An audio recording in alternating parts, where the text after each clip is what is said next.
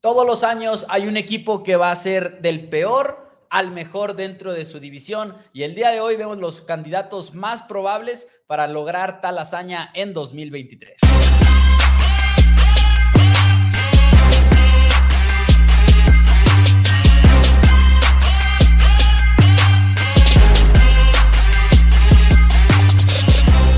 Hola a todos, bienvenidos a Four Downs NFL en español. Mi nombre es Mauricio Rodríguez, acompañado por nada más y nada menos que mi hermano, mi coanfitrión Daniel Rodríguez, en una noche en la cual estamos a un día del juego del Salón de la Fama entre los Jets y los Cleveland Browns, ahí en Canton, Ohio. Un juego que seguramente va a ser aburrido, pero de todas maneras nos vamos a sentar a verlo. El día de hoy, el tema del programa, los equipos de la NFL que pueden ir de ser el peor en su división a ser el mejor, porque es una tendencia, Dani, muy, pero muy constante en la NFL. Muy, muy constante, Mouse. Y buenas noches a todos los que nos están viendo, porque sí es, la NFL se, se, ahora sí que se da sus palmaditas en la espalda, ser una liga que es muy competitiva y a pesar de que igual hay sus equipos que son dominantes, constantemente puedes mejorar y puedes reconvertirte en un equipo contendiente en tu división, un equipo que va a llegar a los playoffs, a pesar de que llega a haber sus excepciones, pero la NFL se, ahora sí que se, se aprueba mucho por eso. Ya ha pasado en 18 de las últimas 20 temporadas, que un equipo que está en el último lugar de su división en la temporada pasada termina ganando el título divisional la temporada que sigue, en 18 de 20 temporadas, lo cual es un número bastante drástico. Y si no me equivoco, hay una racha similar a siete, las últimas siete, temporadas. son siete en fila, sí. Ha sucedido. Y para los que nos están viendo en YouTube, de hecho, se dieron cuenta que el gráfico es, por ponerles los ejemplos más recientes, Jaguares el año pasado con Trevor Lawrence pasan de estar en el fondo de la, de la división, es más, en el fondo de la liga en ese caso, y también en el caso que vamos, en el caso del año anterior, y pasan a ser los campeones divisionales. En 2021 fueron Joe Burrow y los Bengals. Fondo de la división y luego terminan como el campeón que divisional. Es cuando la primera temporada Joe Burrow, pero la que termina en desgarre cruzado de la rodilla. Así, es, sí, de hecho, de hecho en ese caso no terminaron al fondo de la liga los Bengals, los Jaguars sí en su año, pero cada temporada en la NFL moderna parece existir esta situación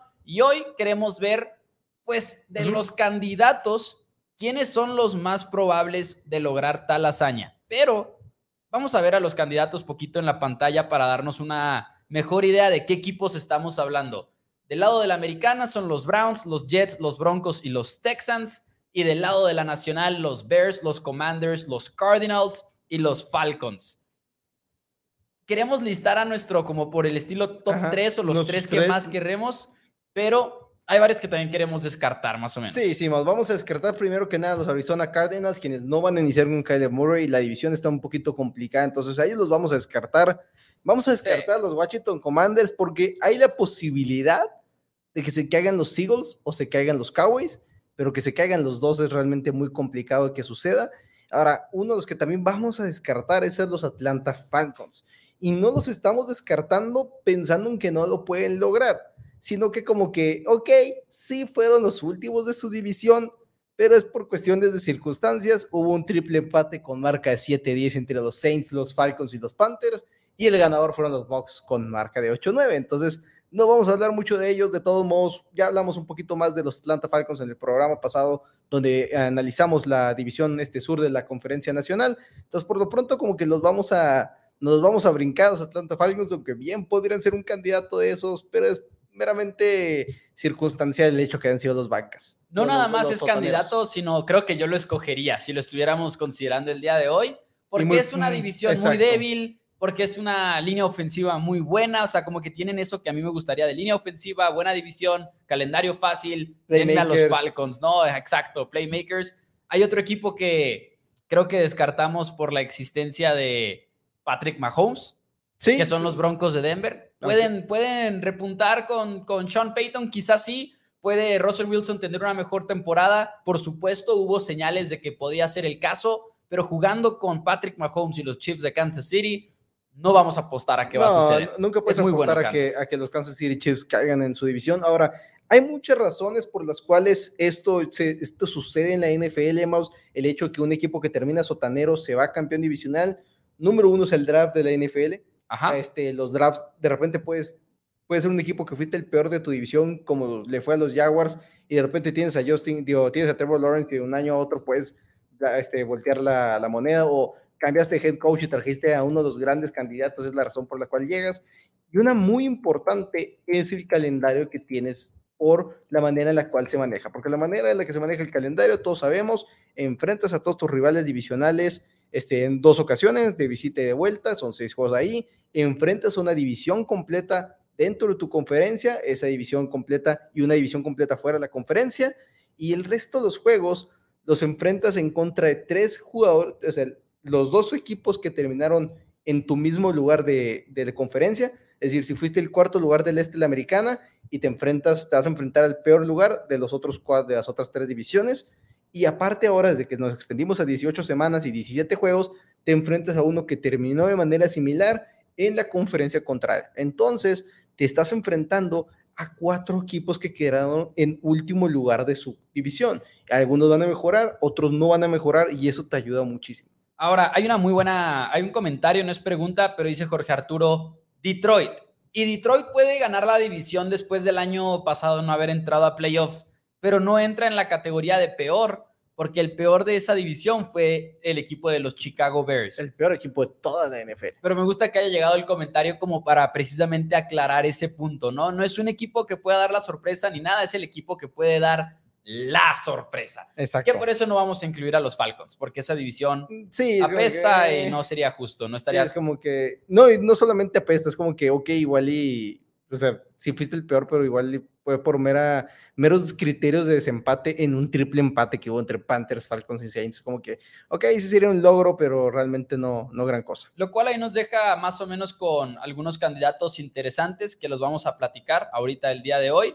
También nada más para aprovechar, saludos a María Alejandra que dice saludos a los hermanos Maravilla, gracias. Saludos a Blanca Aurora que dice saludos desde Monterrey. Dice por acá eh, Eder, hermano Rodríguez, de plano ven muy mal a los Patriots.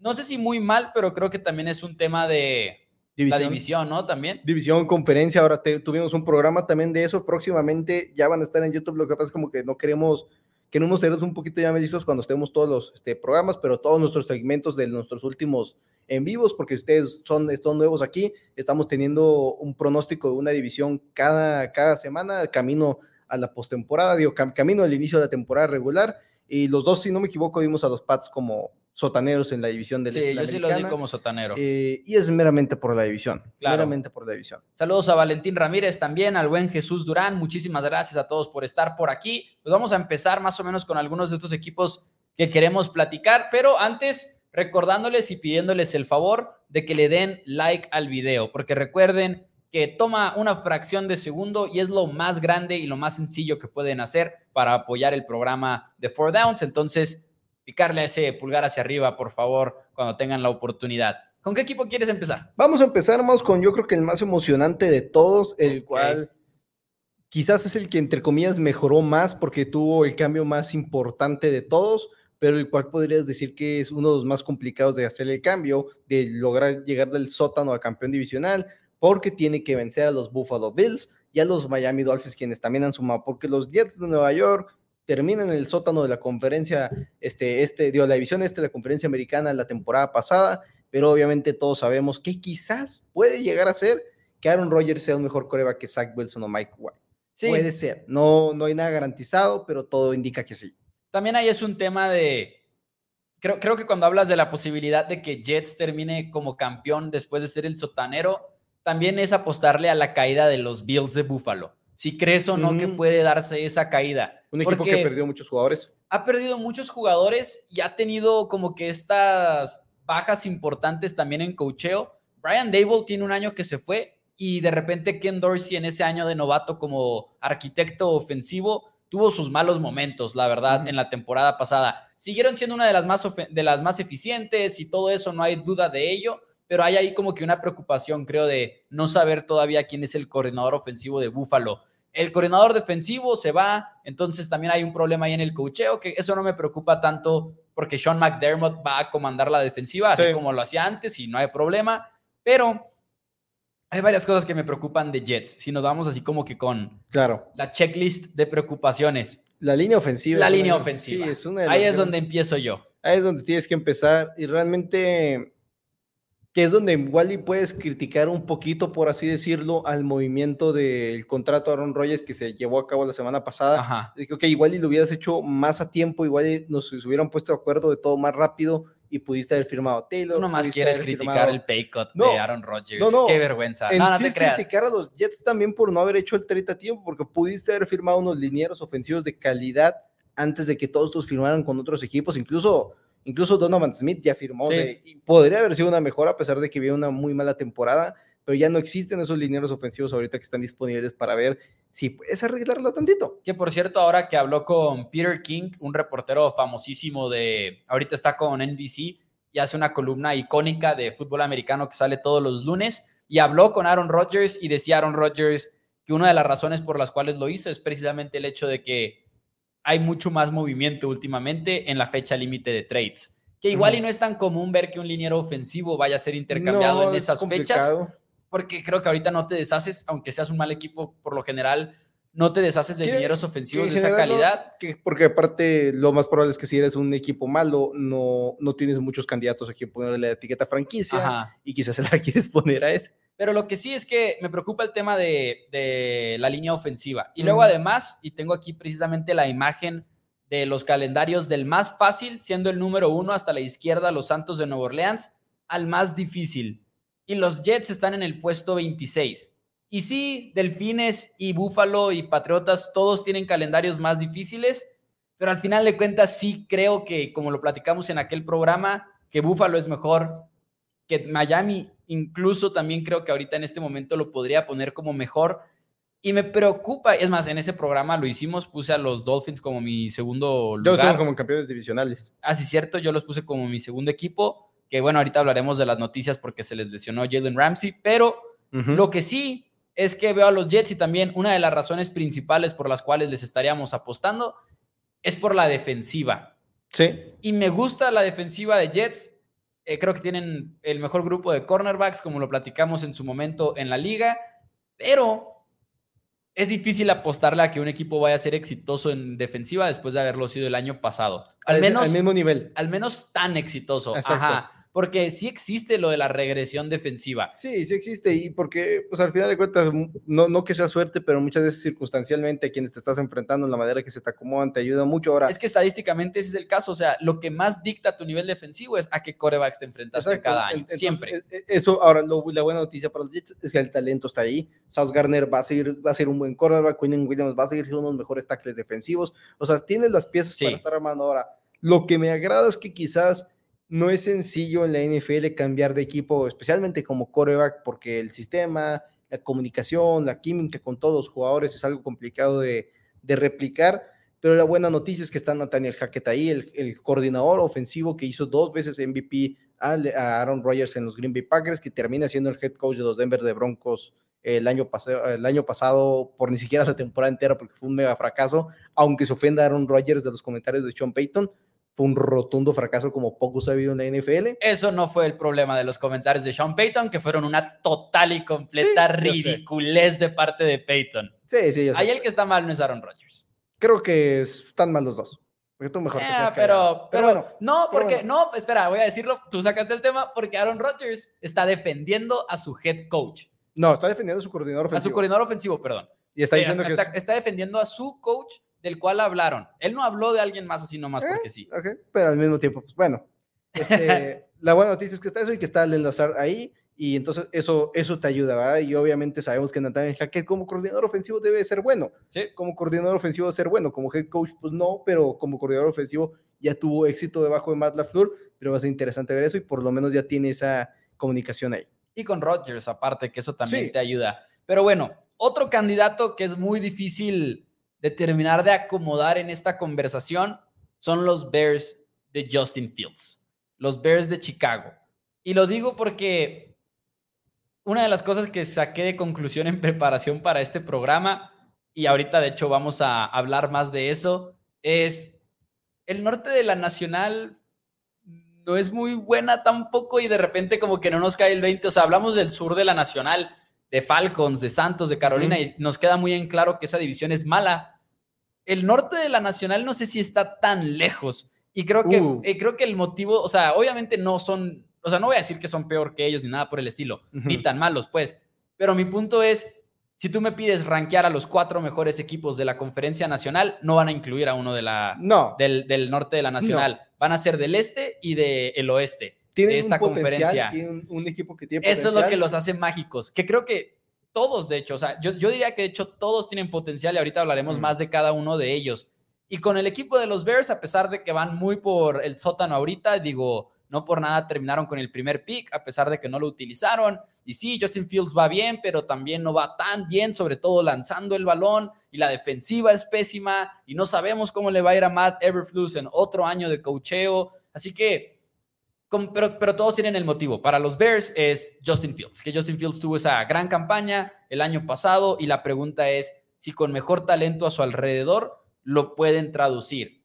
Pero volviendo a lo mismo que decíamos con los Jets, la línea ofensiva que es una de las peores en la liga y que trae cuatro titulares nuevos para la temporada 2023. Sí, y yo personalmente con el equipo de Chicago, ahora sí, hablando de los posibles candidatos, por eso está aquí en la conversación, porque es uno de los posibles candidatos, obviamente ya como comentamos, los cuales no creemos que pueden estar dentro de esta conversación, pero yo soy un, yo dudo demasiado a Justin Fields y creo que Fields el hype que tiene Justin Fields viene muy atado al fantasy fútbol. Personalmente es como yo lo veo porque empezó no, No, pero es la manera en la que la gente lo vio. sí, sí, sí. O sea, la manera en la que la gente lo vio y como hemos dicho, nunca le hacemos caso a la lista del, NFL este, top 100 jugadores, pero que pongas a Justin Fields por enfrente de Trevor Lawrence ah, es, es, ridículo. es ser inepto. Tonto. Perdón, o sea... Es, que los jugadores no deberían de estar haciendo eso.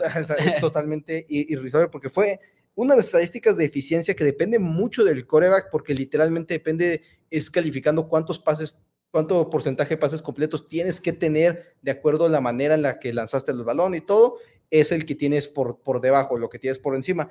Por debajo eh, fue el quinto peor en toda la NFL con un mínimo de 320 snaps, Justin Fields.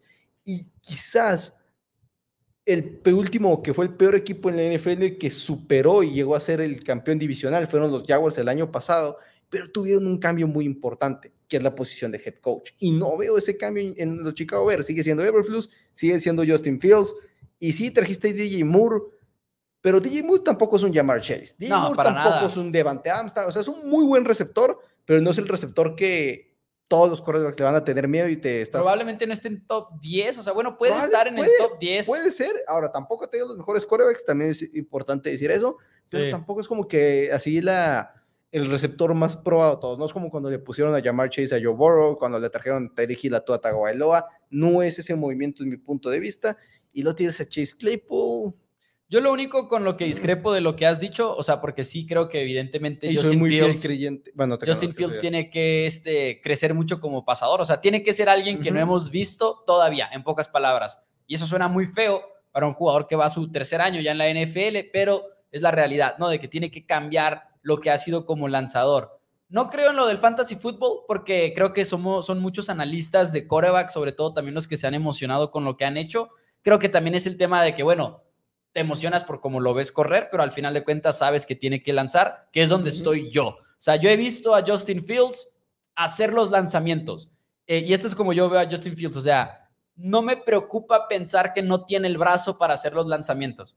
Me preocupa que no lo ha hecho consistentemente. Y eso ya es tema de lecturas, eso es tema de conocer la ofensiva, etcétera. Y ahora estábamos cubriendo una historia ahí en, Chicago, por cierto, que Darnell Mooney, el receptor, dice de Justin Fields que, que empieza a comandar toda la ofensiva Justin Fields en una serie en entrenamiento y dice, el año pasado literalmente no podía hacerlo. Entonces la pregunta es en gran parte también si Justin Fields puede dar ese paso intelectualmente para los Bears y si llega de repente a un punto en el cual está leyendo bien defensivas y está tomando mejores decisiones, puede ser uno de los mejores corebacks en la liga porque el talento no le falta, ni de brazo, ni de juego terrestre, ni nada por el estilo.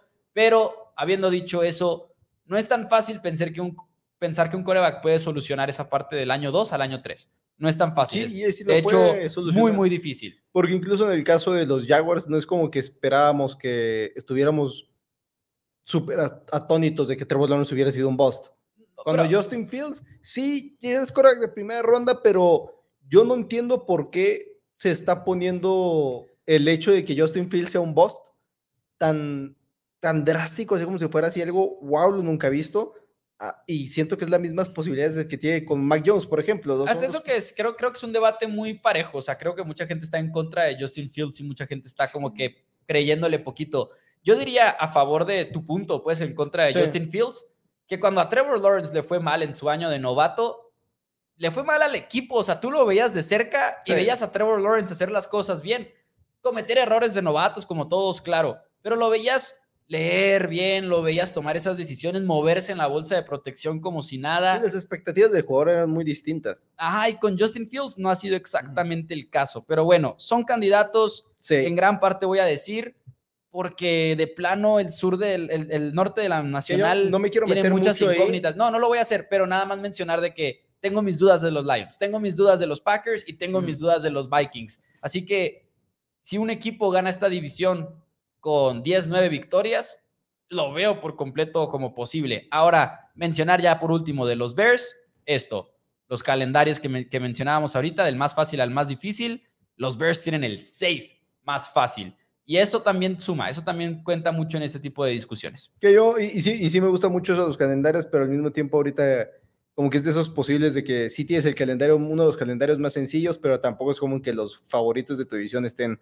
muy lejos de ti. Siento que pasa mucho también con los Jets. Es que un tienes uno de los calendarios más complicados, pero tienes, o sea, por ejemplo. Que por ejemplo vea Vikings. Vikings la tiene difícil por el tema del calendario. Y porque fue campeón. Y porque fue campeón, exacto. Pero por ejemplo, los Lions están ahí en el top 11. Los, Lions, los Lions están parejitos, los Packers también están parejitos. Pero bueno, de los candidatos ya mencionamos a, los Bears. Y a los, ¿cómo sabe? Ya a los Bears y a los Jets, obviamente, descartamos a los Broncos, a los Cardinals, a los Falcons y a los Commanders. Y de los últimos dos que nos quedan, pues no hay otro más que mencionar realmente que los Cleveland Browns. Y los Browns dependen absolutamente de una sola cosa, que Dishon Watson vuelva a ser Dishon Watson. Simple y sencillamente dependen de eso, porque defensivamente trajiste a Darius Smith, tienes buenos cornerbacks, tienes todavía más Garrett, argumentablemente el mejor defensivo de la NFL. Ofensivamente sigues teniendo una buena línea, una línea muy completa, sigues teniendo a Nick Chubb, sigues teniendo a Mari Cooper, trajiste a Isla o sea, todas las piezas para que funcione la ofensiva de los Cleveland Browns están ahí, para que funcione la defensiva están ahí. Tan es así que estaban ganando partidos y siendo complicados con Jacoby Brissett como su coreback que es un buen coreback banca para tener ahí solucionar problemas, pero no para ser tu titular. Ya nos lo ha demostrado a lo largo de su carrera.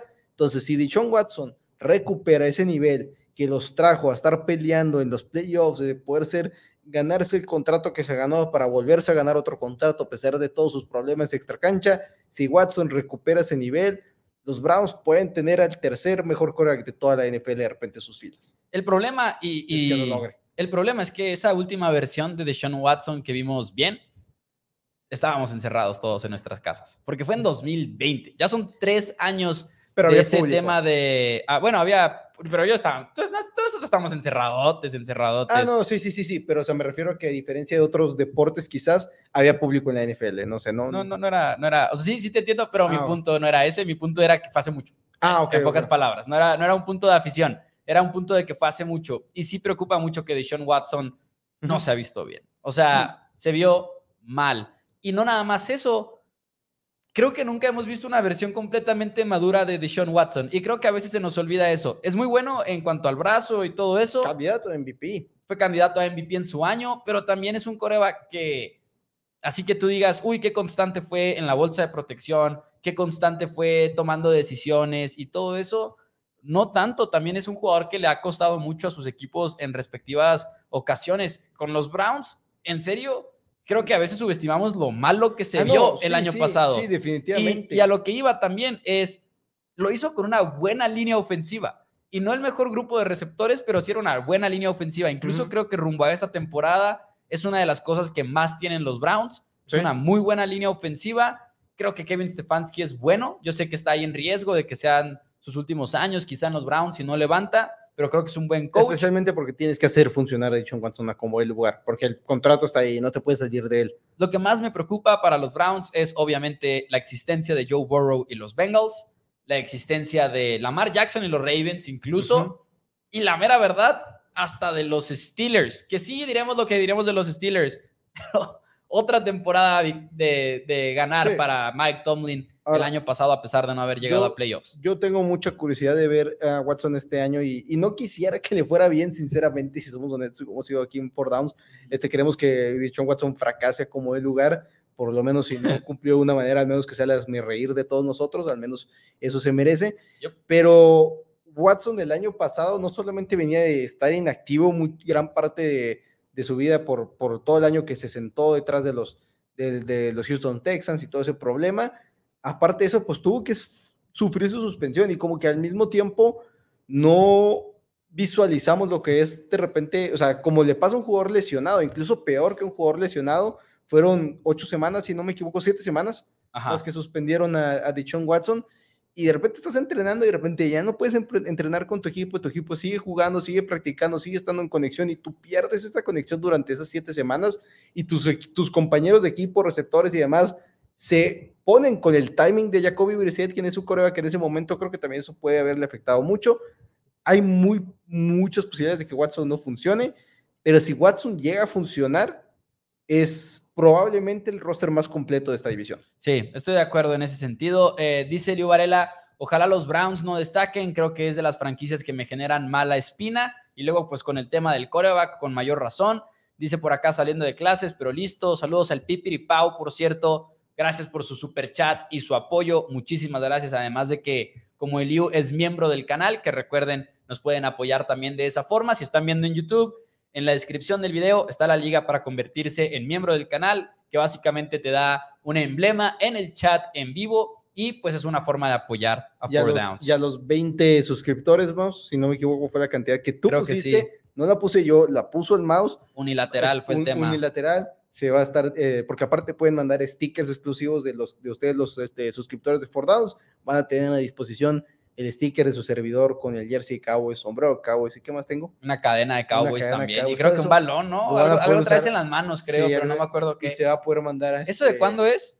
¿2021? Creo que es cuando perdieron, fue cuando perdió Cowboys, Biopats contra Cowboys, pero fue sin Brady, porque Brady no ha perdido contra ellos. 2021 entonces. 2021 creo con Cam Newton, sí.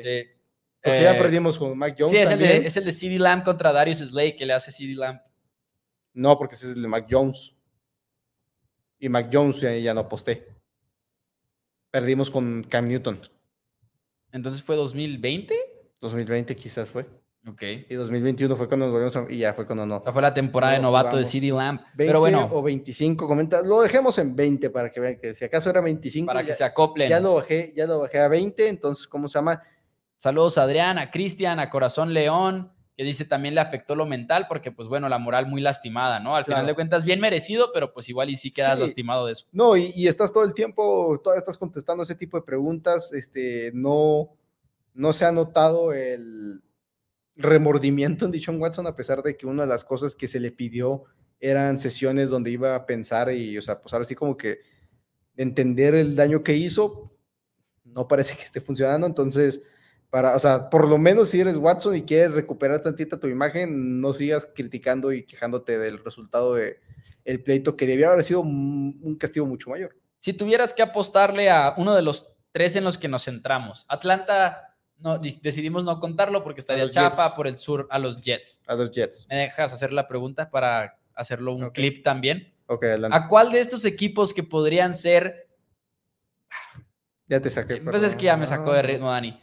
No, pues ya nos despedimos, yo creo, del programa. No se crean, no, fuera de broma. De estos equipos que hemos hablado, que fueron los Bears, los Jets y los Browns, ¿cuál crees que es el más probable que pase de ser el peor al mejor? Tendrías los Jets por el puro hecho que tienes a Aaron Rodgers, ¿no? O sea, sí entiendo que los otros, y aparte que los otros también tienen divisiones donde va a haber problemas para competir, y igual los Bears no tanto, pero yo tengo muchas dudas de Justin Fields, y aparte ese roster que es uno de los muy bajos de talento toda la NFL. Yo me voy a ir con los Bears. Me voy a ir con los Bears. Creo que Jets es mejor equipo. Creo que Cleveland probablemente también sea mejor equipo que los Bears. De hecho, lo creo. Pero creo que este tema es mucho también de calendario y de oportunidad. No veo de plano a, Jets puede ser, es que Jets puede ser, pero es que es un calendario brutal. Me rehuso a apostarle a ese calendario. Ah, sobre todo considerando que para mí hay dos equipos en esa división que son mejores que ellos. Y para el equipo de los Bears, como decía ahorita más temprano, creo que la división realmente es más débil incluso de lo que hemos dicho nosotros mismos y ahorita vamos a adentrarnos a fondo a la división, pero yo me voy a ir con, con el equipo de los Bears en esta ocasión con tal de apostarle al calendario y apostarle a la peor división, que básicamente van de la mano, pero incluso fuera del calendario, el calendario de los Bears es, incluso fuera de la división, perdón, el calendario de los Bears es fácil. Muchísimas gracias a, a Poncho Montanés. Poncho Montanés, sí. Montanés, sí, este, por su comentario. Eh, Noel Ramos nos pregunta que la edición de Borro para cuántas semanas es. espera que esté para la temporada regular de la NFL. Nomás dijeron múltiples semanas, múltiples semanas. No, sé cuántos llevan, se pregunta Leo Varela, de suscriptores. La verdad no estoy muy seguro, pero yo no he cancelado mi suscripción. Entonces ahí estás apoyando la causa. Estoy apoyando la causa. Pero cuando lleguemos a 19, nada de echarte para atrás, ¿eh? lo, voy a cancelar en ese, en ese momento. No, no, no, nada Pero bueno, eso. es hora más de, hablando de los Chicago Bears, vamos a pronosticar el norte de la conferencia nacional. Como ya les hemos dicho, estamos pronosticando una división semana tras semana para ver quién va a ser el orden. Vamos a sus pronósticos, yo doy los míos. Y pues vamos a iniciar con los Chicago Bears, ¿verdad? Porque hemos estado hablando ya de ellos. Pero vamos los Bears fueron el equipo número 30 en eficiencia de acuerdo a DVOA de Football Outsiders, a pesar de tener la defensiva, número 22, ofensivamente fueron la número 31.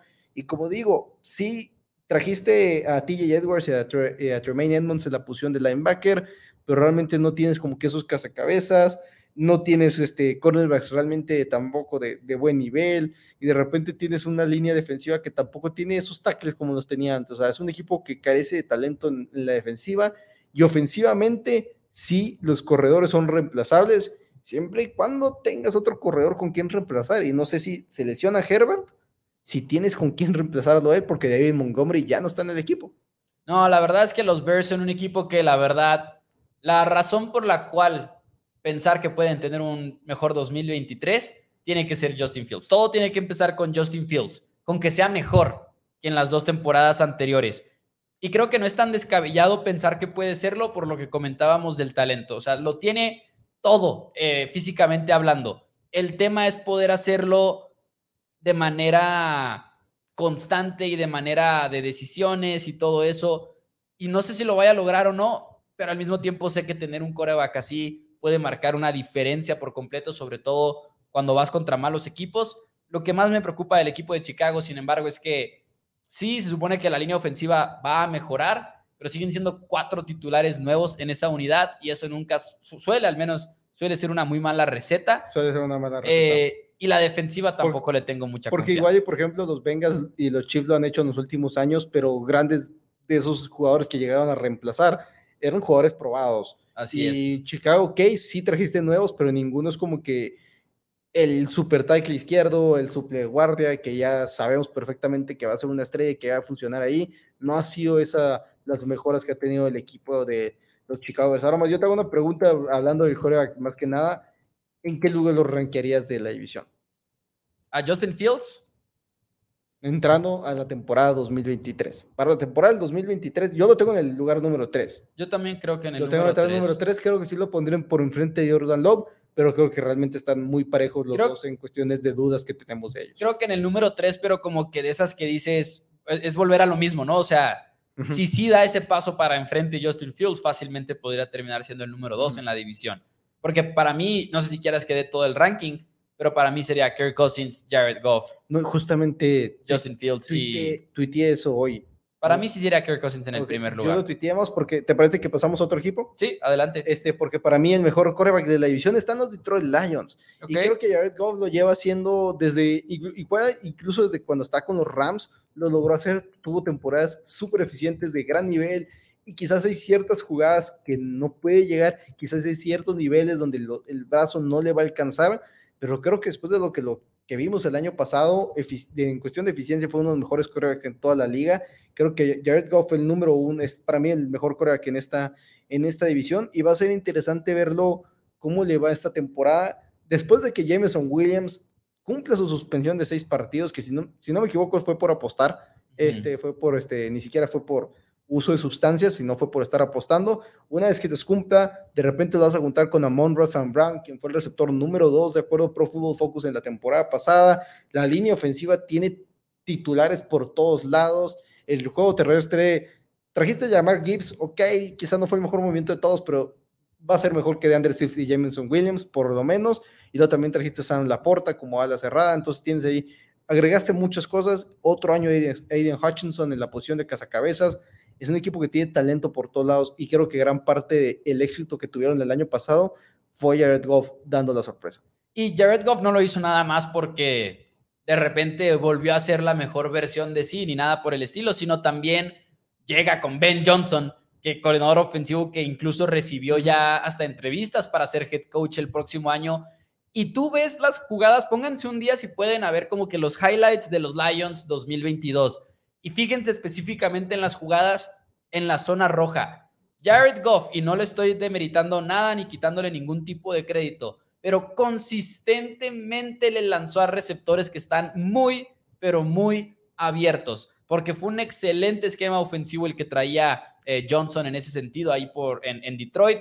Eso sin mencionar que yo sí le compro poquito la narrativa a los Lions de que Dan Campbell y ese estilo también les dio una identidad, pero no nada más es la identidad de dar speeches y todo eso y discursos y prenderlos y ser muy raro y todo eso, sino también es el tema de decir, voy a meter a los jugadores jóvenes, órale, a pesar de que no sean la, mi mejor opción, voy a meter a los jugadores jóvenes para darles experiencia y que el próximo año puedan darnos más. Y esa estrategia les funcionó a los, a los Lions. Hubo muchos jugadores que fueron metiendo y luego de repente el año pasado empezaron a funcionar muy bien, ¿no? Entonces, creo que eso es lo mejor de los Lions, que todavía hay mucho talento que puede dar otro paso, otro paso más. en 2023 y concuerdo con los, los Lions en el sentido en el cual, ok, Jared Goff lo hizo muy bien.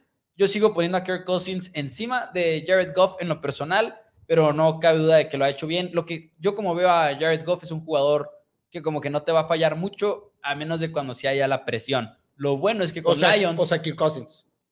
No. ojo, ojo. No sé si te estás hablando como de la narrativa de los juegos estelares. Yo estoy hablando bajo presión literal, de defensiva. Sí, sí, sí. Kirk Cousins es muy bueno en contra del Blitz. ¿eh? Kirk Cousins es bueno en contra del Blitz. Jared Goff no lo es. O sea, Jared Goff sí se le viene encima del mundo, creo yo, cuando, cuando la línea ofensiva no le está dando por su lado.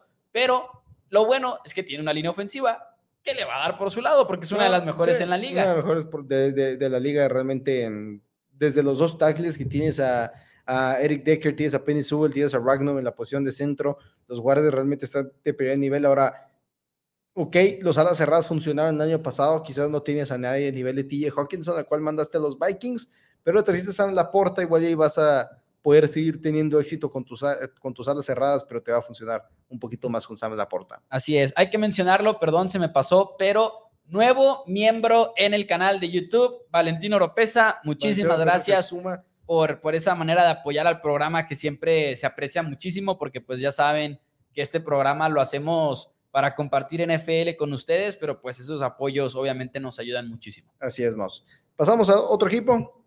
Excelente. ¿Hoy quieres comentarios? Eh, sí, dice por acá Corazón, dice Jared Goff es otro Garópolo. Dice por acá Pittsburghiano Steelers, ¿que ya nos saludan o qué? Como ya lo saben, amigos, si se nos pasa un comentario es en buen sentido porque no queremos durar 60 minutos ahí como que hablando, tenemos que ir por los temas, pero saludos al buen Pittsburghiano Steeler, que ahí nos está eh, saludando.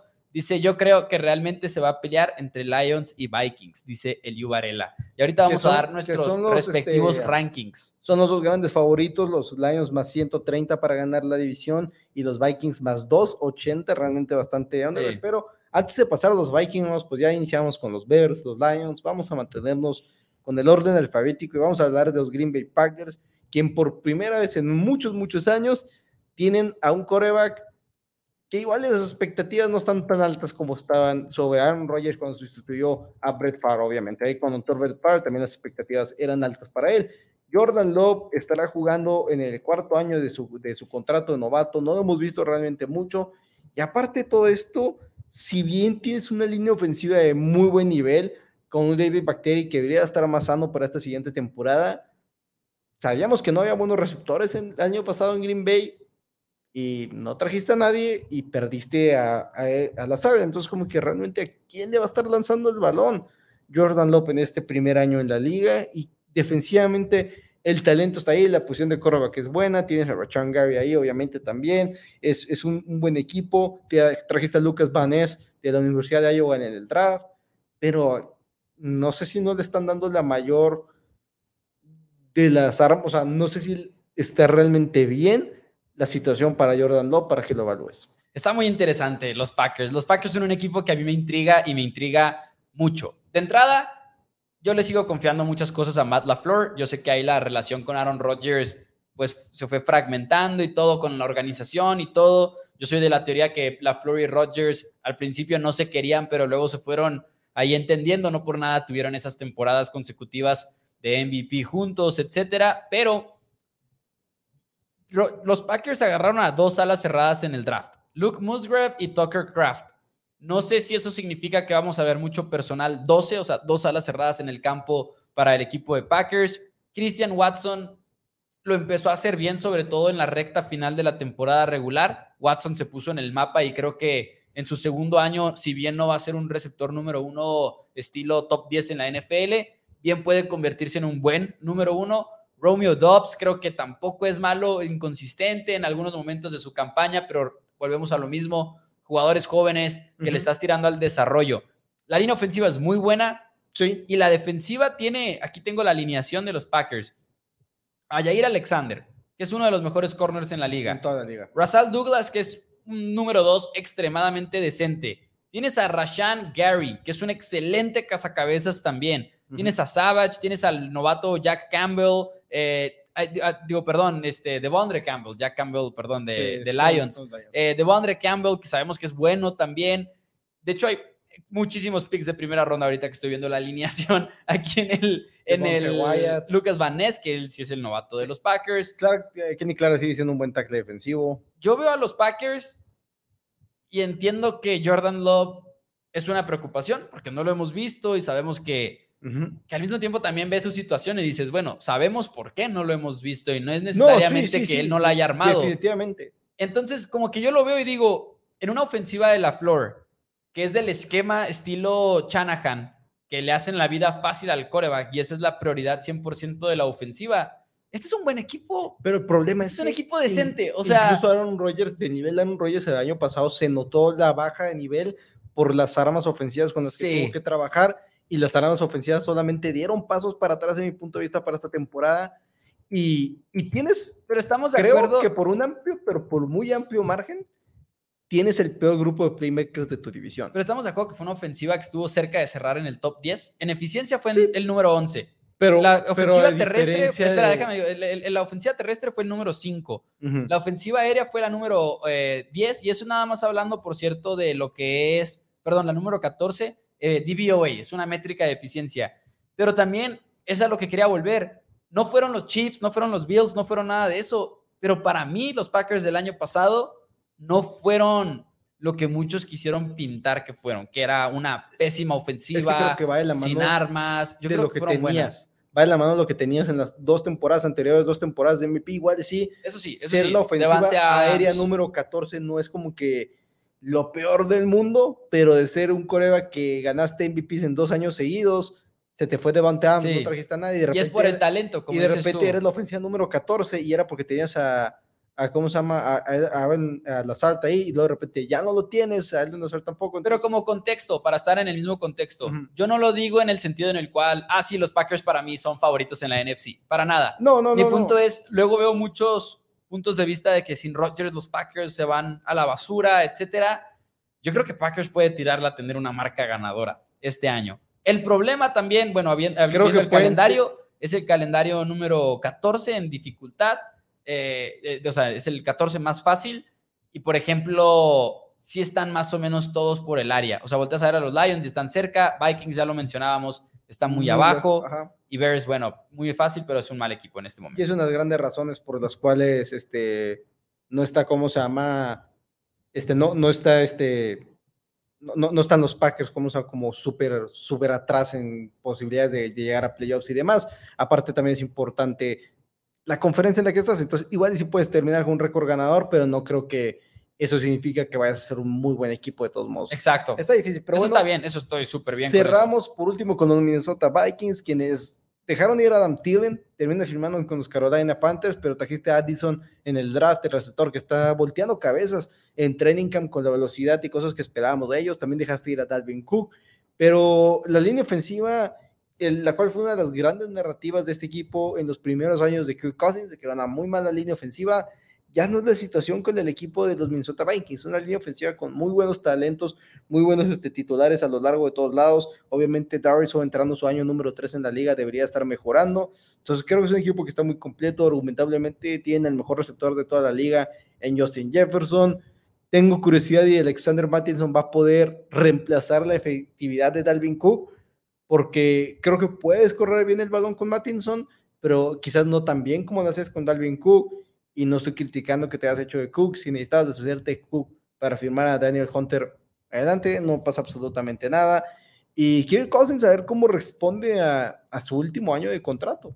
Sí, es una situación también que los que más van a llamar como que la atención en los medios va a ser Dalvin Cook, va a ser Adam Thielen, porque eran los ofensivos. Me preocupa mucho, pero mucho, pero mucho la defensiva del equipo de Minnesota. Porque de por sí fueron de las peores en la liga, la número 27 en eficiencia el año pasado, la defensiva de los Vikings. Y fueron, eh, se va Sadarius Smith, se va también Eric Kendrick, se va Patrick Peterson. son muchos jugadores que ya no están que Peterson tuvo una temporada decente. Y, se fue, exacto. Entonces, como que yo volteé a ver también la defensiva de los Vikings y digo, ouch. O sea, no es nada más si confío en que Kirk Cousins lo vaya a hacer bien con sin Adam Thielen y con un nuevo receptor novato y con esa línea, etcétera, sino es, puede cargar a la defensiva el año pasado, Vikings ganó, Vikings llegó a los playoffs, etcétera. La ofensiva no fue genial tampoco. Eran grandes momentos y muy malos momentos también. Y fueron muchos número, de una sola posición. Número 20 en ofensiva, de hecho, en eficiencia el equipo de Minnesota. Es un equipo que me preocupa que pueda dar ese bajón en ese sentido. Y como lo dijiste, Dani, juegos de una posesión que han ganado, estilo los Giants, que ganaban juegos, pero eran juegos muy cerrados. Y no digamos que eso no importa, pero estadísticamente esa estadística es muy volátil. O sea, históricamente esa estadística, perdón. Y que de un año a otro puedes ganar cinco de seis juegos de una posesión y al siguiente año pierdes cinco de seis. Entonces es como que hoy no sé qué tanto vaya a sostenerse ese éxito de los Vikings. Y en los playoffs también vimos malos momentos para esos dos equipos. Sí, si no me equivoco, estoy... sí, los Giants nos eliminaron 31 a 24 en el primer partido de, de postemporada, ni siquiera eran el equipo más fuerte tampoco los Giants en, los playoffs la temporada pasada y los lograron eliminar a domicilio. Entonces es lo que mencionábamos mucho. Eso, los Vikings tienen ese peligro. Una de las piezas claves que podrían voltear la cara de la defensiva de los Vikings es Marcos Davenport te da unos éxitos como lo que los Saints creen que podrían darle cuando tradearon dos picks de primera ronda para poderse llevar a Marcus Davenport en el draft, un movimiento que no hizo mucho sentido para el producto de la Universidad de Texas San Antonio, una universidad muy buena, nunca lo terminaron de desarrollar bien, pero el talento físico está ahí, si el equipo de los Vikings lo logra explotar y de repente puede tener una de las mejores duplas de cazacabezas de toda la NFL, pero sí si está lejos quizás de traer algún movimiento, traer algún cornerback, alguna ayuda para que se mejore esta defensiva, porque sí creo que es una defensiva, como dices, va a tener problemas. Y ofensivamente no creo, creo que igual ofensivamente podrían llegar a mejorar. Addison puede ser un mejor receptor de lo que era Adam Thielen. Tienes una temporada más de TJ Hawkinson, la química ahí debería estar un poquito mejor.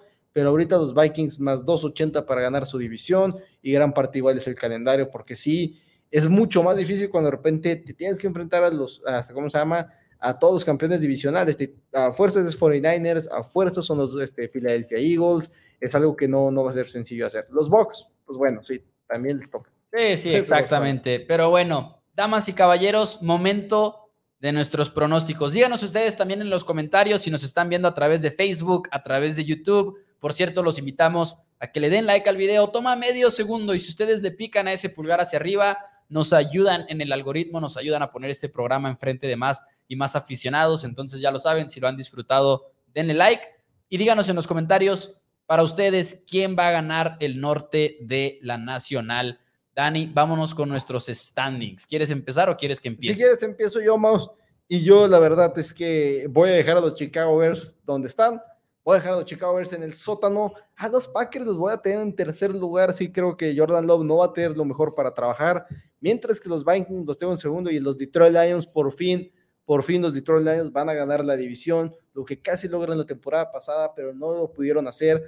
Terminaron nada más eliminando a Green Bay de los playoffs, no dejándolos pasar en ese último Sunday Night Football de la, temporada pasada, pero yo tengo Detroit de la mano de Monroe St. Brown, los mejores receptores de la liga. Jameson Williams creo que va a cambiar la cara de esta ofensiva cuando llegue a regresar a esta, con el equipo después de, de ahora sí que de tener su suspensión para esa segunda mitad de la temporada regular, cuando por fin agarre carrito, va a ser lo que esperábamos que iba a llegar a ser cuando iba a entrar al draft de la NFL, antes de esa lesión de rodilla, no, perdón, antes de su, su diagnóstico de, de cáncer el, año pasado y ahora creo que ya está listo para volver. Jackville Gibbs, no soy fanático del pick, pero mejoraste ahí, creo que es un equipo que mejoró en muchas áreas y no hay una la cual pueda voltear a ver a Detroit y decir, empeoraron en esta área. No existe en mi punto de vista esa área. Me gusta ese punto de vista. Y luego, bueno, ya lo mencionábamos, para ti Vikings en el segundo lugar, Packers y Bears.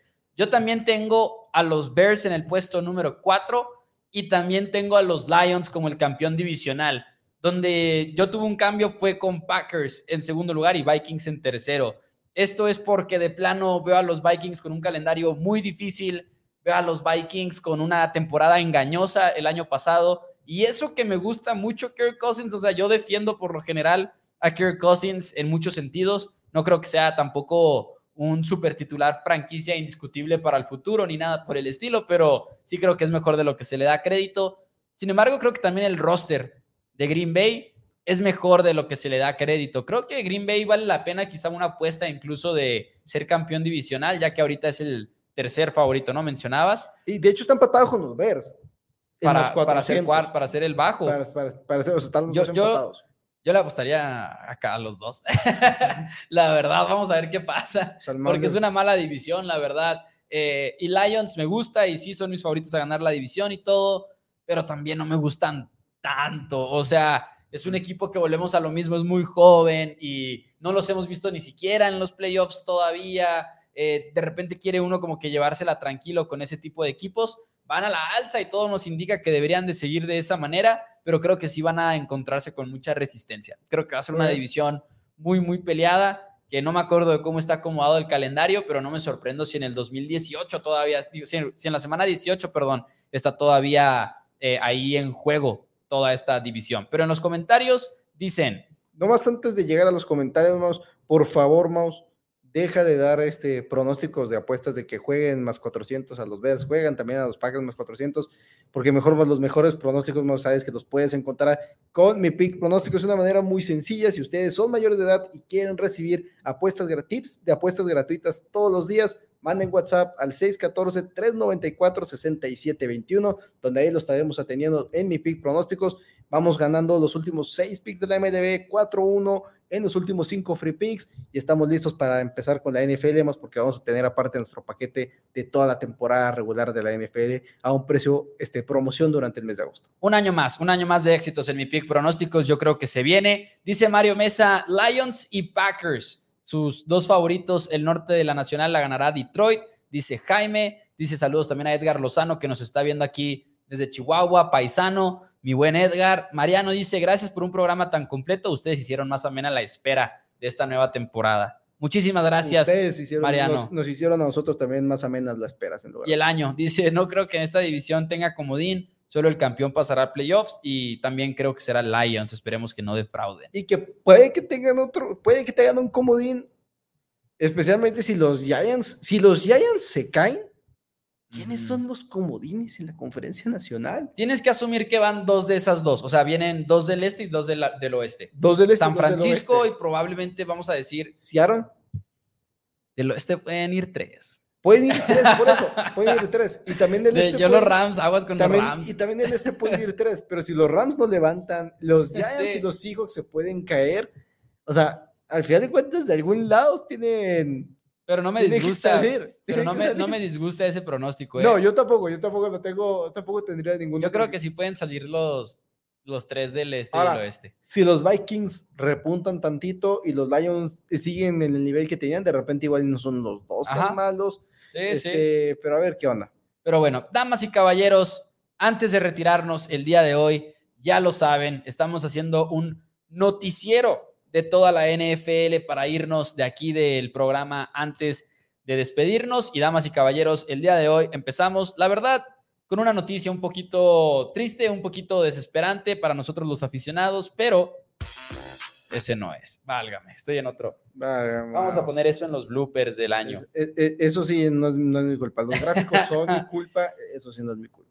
Damas y caballeros, el noticiero Four Downs empieza con una noticia desde Miami. Jalen Ramsey se lesiona la rodilla y se va a perder hasta diciembre. Va a volver hasta diciembre un equipo de los Dolphins que le apostó a Jalen Ramsey por medio de un trade con tal de frenar a Josh Allen, a jugadores como Aaron Rodgers y ahora se quedan sin una pieza tan importante y va a regresar más o menos para los playoffs. La pregunta es si los Dolphins van a estar ahí.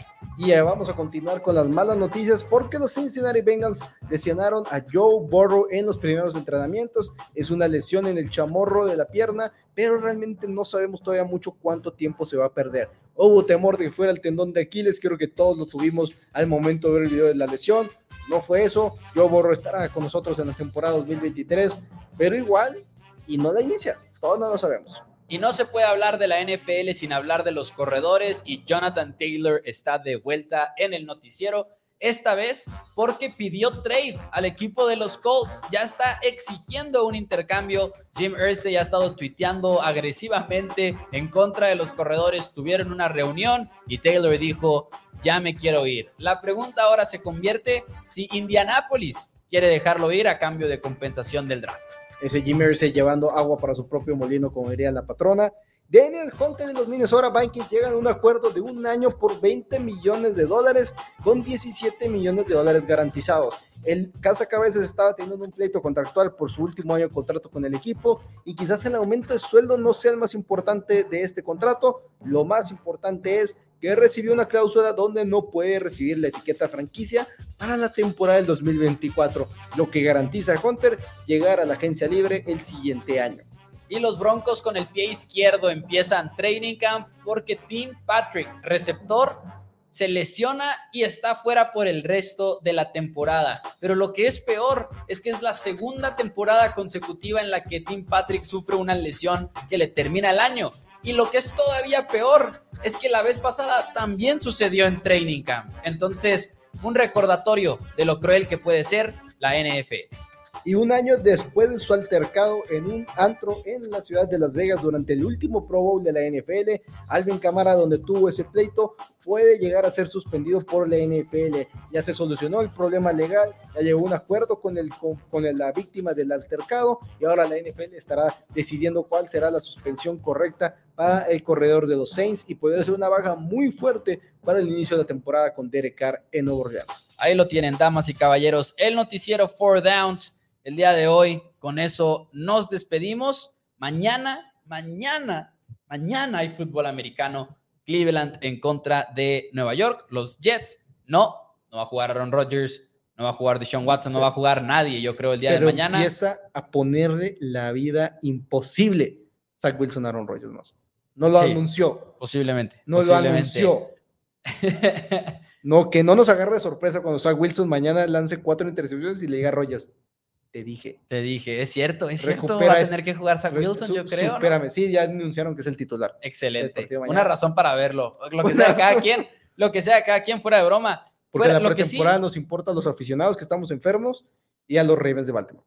Y fuera de broma, Salón de la Fama interesante, creo yo, porque hay muchos jugadores, y digo, tú y yo lo vemos como desde nuestra perspectiva, de que somos aficionados jóvenes, jóvenes pero ahí está Joe Thomas. Y ahora sí que a Joe Thomas lo vimos, vimos. Darrell Revis. Sí. Zach Thomas, no tanto, pero mínimo lo ubicamos a Zach Thomas. O sea, digo, los ubicamos en realidad todos, pues, pero me refiero a de tener una mejor idea de cuándo jugaron y, que nos haya tocado poquito, etcétera. Zach Thomas a mí me tocó, pues no me tocó en realidad, pero de todas maneras, por los años. Don Coriel, yo estoy muy emocionado por, Don Coriel, y lo llevo años pidiendo que metan a Don Coriel. ¿Quién más queda? ¿Alguien más? De Marcus Ware. De Marcus Ware. Que a mí me tiene obviamente uh, emocionadísimo. Y molesto porque no fue. El año pasado. Sí, debió haber sido primera boleta, pero bueno. No está Devin Hester. Que eso más o menos, eso de Devin Hester está difícil ese debate. Pero bueno, Dani, algo que quieras agregar, ya nos vamos. No, sería todo más este, recordarles darle like al video, suscribirse al canal si les gusta el video, si son nuevos aquí, denle a la campanita en YouTube para que no se pierdan ninguno de nuestros videos porque vamos a estar trayendo más y más contenido entre más se está acercando la temporada de la NFL porque les tenemos grandes sorpresas para esta temporada 2023. Dice acá precisamente en los comentarios, dice, ¿no te tocó Zach Thomas en los Vaqueros? Pues sí, no me tocó, pero fue un año, fue el 2008 y yo tenía, pues, tenía nueve años. Sí me tocó y sí veía los vaqueros y todo, pero lejos de que me haya tocado, tocado, o sea, lejos de, con un mejor entendimiento, vaya. Y sobre todo, que ustedes digan, me tocó que jugara varios años, pero la mayoría fue con Miami. Entonces, en realidad, no, pero se lo trajo eh, Parcells y todo. sí, sí, la verdad, eso sí. Pero bueno, Muchísimas gracias. Gracias a Carlos Rivera. Muchísimas gracias, en verdad. Dice, Wear mi cowboy favorito. Y la verdad es que sí es uno de ellos. Pero bueno, muchísimas gracias. Den like al video y nos vemos la próxima semana. Bye bye.